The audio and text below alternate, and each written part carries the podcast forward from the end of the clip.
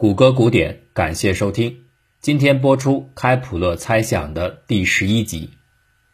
向武义发表的开普勒猜想正式证明，以及更早的预印版本，激发了数学同柴许多质疑的声音，其中也包括托马斯·黑尔斯提出的诘问。这本是正常的学术反馈，可是向武义对这些怀疑的处理方式并不理想，他的态度偏于强硬而又说理不足。甚至到了最后，流于强词夺理之状。他一边贬低其他的反对者，说他们数学水平很低；另一边又悄悄修改了预印本错误，使其匿迹于自己的正式论文。这样的举动又未能阻止更多的漏洞被找出。他的文章里出现了不少容易看到、很简单就能证明、有这些例子不难推广等等闪烁的言辞，而显然。那些被这类修辞跳过的点，往往并不容易得到，不能简单的证明，以及非常难于被推广，甚至根本就是错误。项武义的名誉经过此番波折受到折损，他的证明也渐渐淹没在历史尘烟之中。接下来真正推动问题进展的人就是黑尔斯，但这里不得不说的是，在他之前，这种进步的萌芽已经有人预见到。早在七岁的黑尔斯还在玩耍乐高积木时，有一本书发表了，书名叫做《规则图形》。书的作者正是前面多次提到的拉斯洛托特。这本书本身倒是和开普勒猜想没什么关系，它是关于装饰图案与数学形式的。它的内容很好看，甚至可以用当时的 3D 眼镜看出立体视觉。可是这本书正是作者。暂时把精力从开普勒猜想证明上挪开来的结果，很快托特又回到了开普勒主题。尽管如同前面介绍的，他的证明因为两条有缺陷的假设而在数学意义上不能够成立，但是托特属于这样的一种数学家，在面对繁琐细致而又不能有一丝瑕疵的证明任务时，他往往力有未逮，可是他却有着洞见的直觉。正是托特引入的三维沃罗诺伊单元分割方法，统治了开普勒猜想证明领域长达几十年。托特也知道自己的证明失效，但是他能结合其他的数学家在同样问题上不同的失败经验，进一步的指出或许能够克服这些无效证明的方法。事后来看，这当中最重要的一点改变，就是托特把人们严格论证开普勒猜想最大效率时。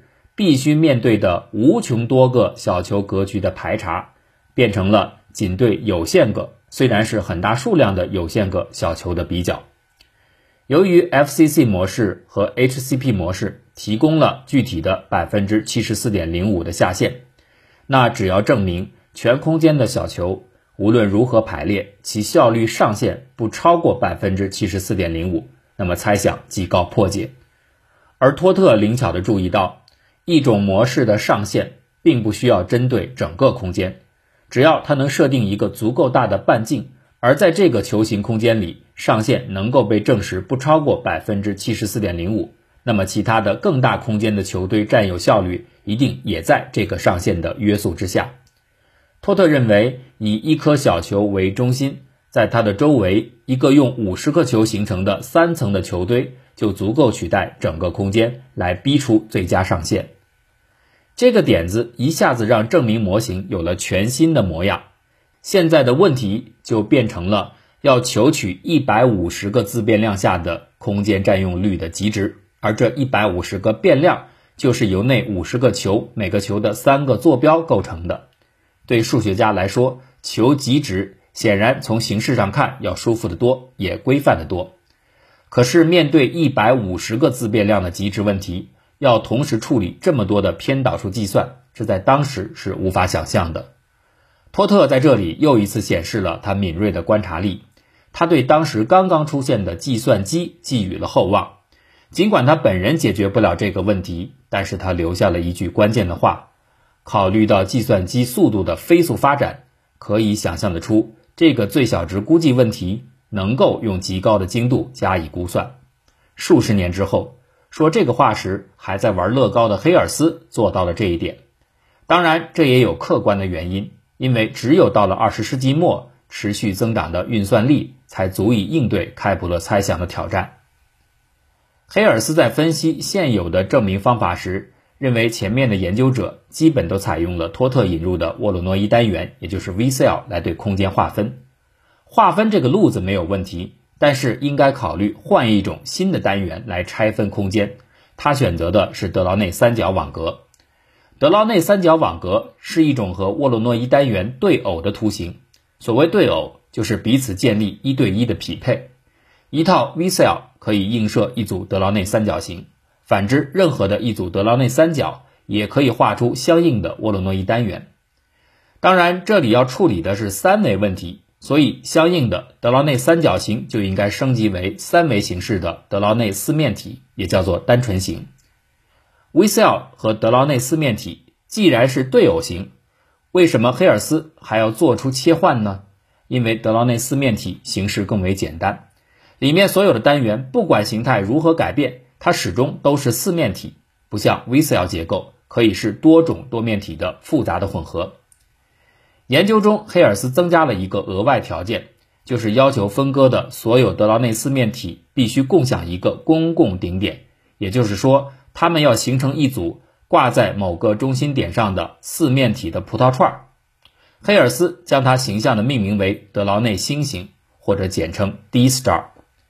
黑尔斯证明，剖分时用到的 D star 最多可以由一百零八个四面体组成，这就意味着最多有五十三个球可以围绕着共同的中心。而下面他要做的就是和托特预想的一样，计算出这个局部空间里球体占用的密度。黑尔斯采用 D star 结构是一次十足的冒险，尽管传统的 V-cell 分割方法现在看似乎遇到了很大的困难，前进乏力。但是它毕竟提供了从罗杰斯到林赛再到穆德这一系列不断下降的上限的台阶。人们期盼在未来的一天能够把上限回落到与百分之七十四点零五的下限相同的数值，从而让整个问题得到证明。可是黑尔斯的这个新方法完全不同于上限下调这样的逐步试探的方式。这是一条没有服务区的高速路，要么通向成功。要么彻底失败，没有中间状态可言。黑尔斯计算之旅的起步很难说算是成功还是失败。一方面，他找到的德劳内星形结构初步得出的结论只是可以获得非负的填充密度，这不是彻头彻尾的废话吗？用小球填充怎么会有负密度呢？这还用证明吗？但是另一方面，由于这是一条全新的、从来没有人走过的道路，找到一个非负起点。不能说完全没有意义，起码的说明这条路至少在方向上可行。虽然黑尔斯尚不能沿着这个正确方向迈出哪怕是一步，他把自己的想法与普林斯顿先进所的几位同事进行交流，包括两位当时著名的数学家罗伯特·朗兰兹和约翰·米尔诺。这两位专家都很担心自己的年轻同事走进一条死胡同，于是他们技巧性的建议黑尔斯。可以先找出一些具体例子，用计算机试算一下，看看所谓的 D star 结构的比率上限是不是没有超过百分之七十四点零五。只有先确保了这一点，这种方法才可能存在意义，然后也才值得考虑进行这次看起来成果也许不会很多，但却非常耗费时间的探索之旅。请再次记住，这个路途不像上限缩小的工作方式。它的中间没有停顿点，如果失败，就意味着功夫全部是白费的。对了，在这儿还可以说句题外话，在劳兰兹的邀请下，向武义访问了普林斯顿，并被安排与黑尔斯见面。这是他们在关于向武义证明是否正确产生了激烈交锋之后第一次面对面，两个人平静地进行了探讨。黑尔斯接受同事们的意见，首先编写了一套计算程序。用计算机对一组例子进行试算，由此可见，尽管在最终开普勒猜想的证明里，计算机发挥了最为关键的作用，但是引入计算力却不是证明者的初衷，它只是为了避免在显然无效的证明路径上消耗无用功而引入的谨慎测试。经过计算，所有的算力比例都没有超过百分之七十四点零八，请注意是没有超过百分之七十四点零八。而不是预想中的百分之七十四点零五。这不就等于说计算机找到反例了吗？人们几百年来一直认为的小球填充空间最紧密的 FCC 模式或者 HPC 模式，终于被超越了。看起来这么重大的突破，不太像是真的能够发生。黑尔斯本人也认为，更大的可能是这微小的误差来自于自己程序的错误。他把自己的代码打印出来，认真的逐行检查，甚至没有放过一个标点。可是奇怪的是，程序并没有错误。黑尔斯不得不返回头仔细审视自己的这个反常的算力，终于他意识到这是一个与自己的假设对立的反例，叫做脏十二球。在前面介绍接吻问题时已经提到过脏十二球的情况，即在中心小球的旁边紧挨着环绕的十二个球，没有呈现开普勒猜想默认的最为紧密的堆积模式。反而是在中心球的正上方和正下方各摆放一颗球，同时中心球的赤道面以上和以下各均匀排布五颗球。这样，当围绕中心球建立 V cell 时，俯视和仰视可以各自看到一个正五边形，而侧面则形成十个三角形。这种脏十二结构的反常性困扰了黑尔斯很多年。当然，这个反常例子并不意味着真的存在一种排布模式可以超越开普勒猜想提出的那种最紧密的排列。它只是说明这种上限比百分之七十四点零八略小，也意味着黑尔斯必须做出更多、更精细的证明。到一九九二年，黑尔斯在《计算与应用数学》杂志上发表了题为“球体堆积问题”的论文，里面总结了截止当时他所取得的所有发现。到一九九四年，黑尔斯的职业发展看起来到了一个顺利的转折点。在结束芝加哥大学三年的聘任后，他获得了全美最领先的数学机构普林斯顿先进所的邀约。教职稍后肯定会到来，这给了他一定的时间和精力的余裕，能够把所有其他题目放下，专心思考自己提出的也许会没有结果的开普勒猜想证明方案。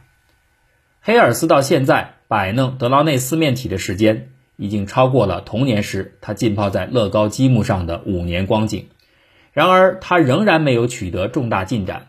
无论如何尝试做出改变，只要划分的单元里有一个过大，则整个计算就无法准确进行。问题难以征服，黑尔斯的信心似乎在渐渐失去。突破的灵感来自无法预料的一瞬间，那是一九九四年十一月。先进所正在召开例行的讨论班，由该所终身研究员罗伯特·麦克弗森介绍一个对新人来说很艰难的话题：为什么法国数学家让·热雷没有发现区区层？麦克弗森因为在这方面关于拓扑空间的开创性研究，在两年前曾获得国家科学院的奖励。可是他讲的这个话题对很多人来说还是挺枯燥的。黑尔斯一边听。一边在大脑中不停思考着自己的问题：到底该用 V cell 还是该用德劳内四面体进行空间划分的改进呢？就在他走神的时候，突然间，麦克弗森的一句话在他耳边回响，像闪电一样照亮了他的整个大脑。麦克弗森当时说的这句话是：“不过，当然，这里有不止两种方式。”对呀，为什么非要限定？在沃洛诺伊单元和德劳内四面体这两个选项当中的一个呢？空间划分完全可以用其他方式来尝试。黑尔斯对这个瞬间的印象极深，以至于他每次回忆都感到兴奋。到了当天晚上，他终于构思出一个可能：既然用沃洛诺伊单元和德劳内四面体划分空间各有缺陷，那么把两者的优点结合起来，也许就能找到出路。事后证实。这恰是通向开普勒猜想最终证明的方向。有趣的是，黑尔斯试图对具体的证明过程进行时间规划。他考虑到混合分割单元的各种可能，可以反映在与中心球紧挨的其他小球的球心连线投影在中心球面上形成的多边形的类型。这些多边形可能包括三角形、四边形、五边形等等。还有一个特殊的脏十二球的特例需要特别处理，只要能够排查干净所有的多边形类型对应的分割，那么整个开普勒猜想也就完全的得到了处理。这是一种分治的方式，但毕竟可以逐步的解决。故此，黑尔斯把整个证明划分为五个步骤实现。第一步，处理表面全部是三角形的分割。第二步，证明所有的三角形的积分不超过一，矩形积分不超过二，超过四边的圈积分只能是负数。这里所说的积分是黑尔斯引入的量化工具。其中，开普勒猜想已知的最紧密的排布模式的积分是八，其余的模式都应该小于八。因此，只要证明某种多边形的积分小于八，那么它就是有效的多边形。这个积分是黑尔斯证明关键的技巧。第三个步骤，证明所有的三边形和四边形的积分小于八。第四个步骤，证明所有的中心球面表面多边形至少含有一个。积分小于八的超四边形，第五步也是最后一步，证明脏十二特例，它的积分也小于八。以上五个步骤如果全部完成，就可以说明对任何的表面网格来说，它们对应的分割给出的效率都没有超越 HCP 或 FCC 模式。开普勒猜想即告终结。黑尔斯设想的很美好，他认为自己的工作量划分合理，他原本打算。每个步骤大约用一年时间完成，这样不到五年就可以大功告成。可事实上，这是一个远为艰辛的过程。在中途，黑尔斯不断地整理阶段性成果，努力发表论文，甚至形成了一个论文系列，从球体填充一到球体填充五。由于开普勒猜想远近闻名的困难和作者技巧的原创性，这些论文的每一篇。在编委那儿都要经过挑剔的审查和漫长的修改，或是对修改的再修改。黑尔斯完全不在意别人看到他的中间成果后会中途杀入抢走他的发明权，因为真实的情况是根本没有人想要杀进来。这个证明就像一条荒漠上的旅途，完全没有人来说话，也没有人现身，最多只是有一些对结果不抱乐观期待的旁观者。偶然发表一些悲观的预测，想想看，漫长的过程如果加上孤单和冷清，将是多么难以承受。黑尔斯发表论文，反而希望有人看到后愿意加入其间，甚至和自己争论，不然他的文章想要找出一个评委都很困难。好在他终于遇到了一位志同道合的关键盟友福格森。福格森是杨百翰大学的数学家，也是和黑尔斯早有渊源的友人。福格森帮助黑尔斯解决了整个证明过程中对他来说最棘手的一个问题，就是脏十二例外。这一点也很幸运和凑巧，因为福格森刚好对这个问题有所了解。如果不是他的话，没准这个缺陷就不容易补上了。一九九七年八月的一天，整个证明的第五部分终于完成。历经四百年的开普勒猜想，终于获得了完整的证明。到了这个时刻，黑尔斯和福格森心中充满的不是喜悦，而是长长的、长长的出了一口气。黑尔斯后来回忆说，自己当时唯一感觉到的就是放下了一个沉重的包袱。有人问他是怎样的原因让他能够完成这项证明壮举，他只是平静地说：“如果从一开始我就知道最后的证明历程是如此艰难困苦、耗费心力。”或许我就不会选择开始了。我们的故事讲完了，更多的故事或许正在开始。